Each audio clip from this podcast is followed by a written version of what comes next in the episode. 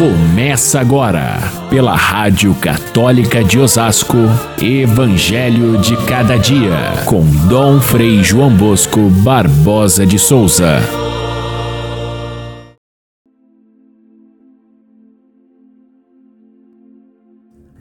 A origem de Jesus Cristo foi assim. Maria, sua mãe, estava prometida em casamento a José, e antes de viverem juntos, ela ficou grávida pela ação do Espírito Santo. José, seu marido, era justo e, não querendo denunciá-la, resolveu abandonar Maria em segredo. Enquanto José pensava nisso, eis que o anjo do Senhor apareceu-lhe em sonho e lhe disse: José, filho de Davi, não tenhas medo de receber Maria como tua esposa porque ela concebeu pela ação do Espírito Santo. Caríssimos irmãos e irmãs, ouvintes do nosso Evangelho de cada dia, o dia de hoje é dedicado a Nossa Senhora, uma festa muito querida, aquela do seu nascimento, ou a natividade de Nossa Senhora, o dia do seu aniversário. Mas também há outros títulos de Maria que são comemorados nesse dia, como Nossa Senhora da Luz, Nossa Senhora do Bom Parto, Nossa Senhora das Mercês, Nossa Senhora dos Remédios e Nossa Senhora de Nazaré. O seu nascimento, por certo, é um grande acontecimento na história humana. Mas nada se sabe a respeito disso concretamente pela Bíblia. O que se sabe do nascimento de Maria é, é, foi escrito nos, nos apócrifos, que são escritos daquela época, porém não, não incorporados à Bíblia, e portanto não gozam daquela inspiração divina que é acreditada ao texto sagrado da Escritura.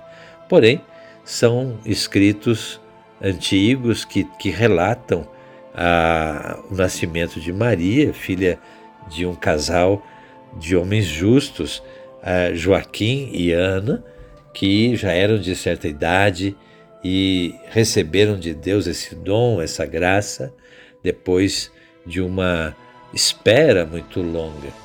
É assim que ah, esses escritos valorizam esse momento único na história em que Maria vem ao mundo é, deveria ser realmente uma, uma grande festa esta, com todos os detalhes, é, porque nós estamos diante de um fato inédito na história.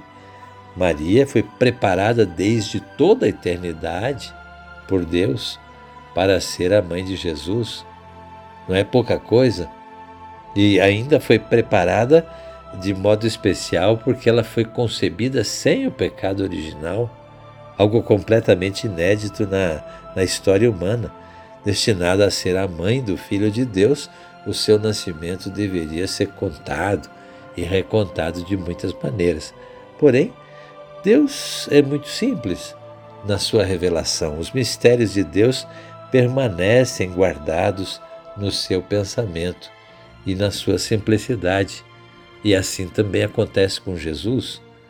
Jesus, o Filho de Deus, vem ao mundo e só mais tarde é que os escritores vão procurar é, cobrir com, a, com a, o manto da, da, do simbolismo e da, dos relatos da infância de Jesus o fato da sua encarnação.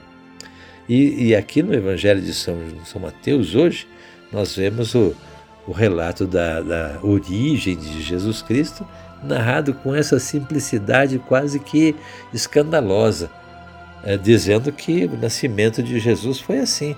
Maria estava prometida em casamento a José, não teve contato com ele como esposa, mas ficou grávida e ficou grávida do Espírito Santo. E José, então, é, assustado com esse fato, queria deixá-la em segredo para não prejudicá-la, para não fazer nenhuma condenação a ela, mas foi avisado por sonho pelo anjo para é, assumir a, a, a paternidade do filho que estava sendo gerado é, como pai adotivo, é que porque o filho era de Deus. Esse relato tão humilde, tão simples, tão despojado, se, se refere a, simplesmente ao Filho de Deus que vem ao mundo. Por isso também não devemos nos assustar que do, do, nascimento de Maria não haja nenhuma notícia concreta, registrada e, e, e certa no Novo Testamento. Deus age assim com simplicidade. Mas nesse dia se lê é, não só essa origem do nascimento de Jesus, né, essa origem de Jesus Cristo, mas se lê toda a genealogia de Cristo que vem desde Abraão até José e Maria, passando por todos aqueles nomes, aquelas gerações, como acontece é, ser assim na, na, no relato da genealogia de alguém. Nós devemos entender que esse esse relato ele não é um registro histórico, porque nem havia esses registros na época. Se trata de uma composição de um gênero literário é muito comum é, na antiguidade para valorizar a história de personagens que se tornaram importantes. Então se reconstrói a genealogia com a finalidade de é, explicar ou de dizer alguma mensagem especial sobre essa pessoa que é retratada na, na genealogia. No caso de Jesus, nós vemos que é, é, uma, é um relato catequético, escrito de forma esquemática por Mateus e também por Lucas. Lucas é, começa a história lá em Adão. Mateus começa em Abraão e faz assim que, que, que dê certo 14 gerações de Abraão até Davi, para mostrar que Jesus é o filho de Davi. De Davi, mais 14 gerações até o exílio da Babilônia. Se Davi foi o ponto alto dessa história, porque foi um grande rei, famoso e, e justo, famoso e, e bem-sucedido como, como rei, é, depois de 14 gerações nós temos o exílio da Babilônia, que é o ponto mais baixo, mais vergonhoso da história de Israel, quando o povo é levado para a Babilônia como escravo. Depois a recomposição desse povo, mais 14 gerações até chegarem em José e Maria como sua esposa. Enfim, é uma, uma aula de catequese que o, o evangelista São Mateus nos oferece através desses nomes. Talvez seja um pouco enfadonho ouvir essa leitura é, na sequência dos nomes que são todos eles para nós muito estranhos. Porém, é importante a mensagem que contém a genealogia para dizer que Jesus realmente é, é inserido na história do povo de Israel. Ele é filho de Deus, porém ele nasce na história a gente a partir daí compreende um pouquinho melhor o que, que é o mistério da encarnação, a história da nossa fé. É, é, é, a história de cada um de nós que tem um progenitor, que tem um, um ante, antepassado, que tem alguém que veio antes até chegar lá na criação de Deus. Enfim, é assim que, que Deus veio ao mundo, fazendo parte de uma história. E nós, então, nesse dia do, da Natividade de Nossa Senhora, é, entendemos que ela faz parte dessa história, é assumida por Deus para ser a mãe de Jesus e ela se torna para nós, então, uma figura que não tem nada semelhante em todo o gênero humano.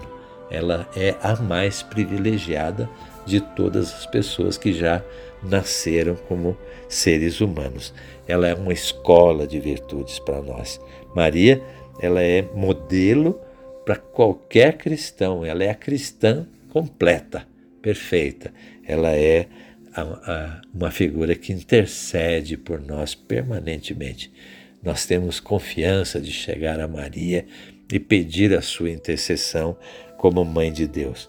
Ela é a figura materna que, que está sempre junto de Deus para estar sempre junto de nós. ela é a, a o consolo de mãe para a nossa vida, também nos momentos de enfrentamento, de sofrimento.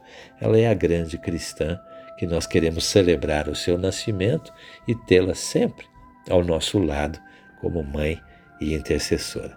Fiquem todos com Deus. Até amanhã, se Deus quiser.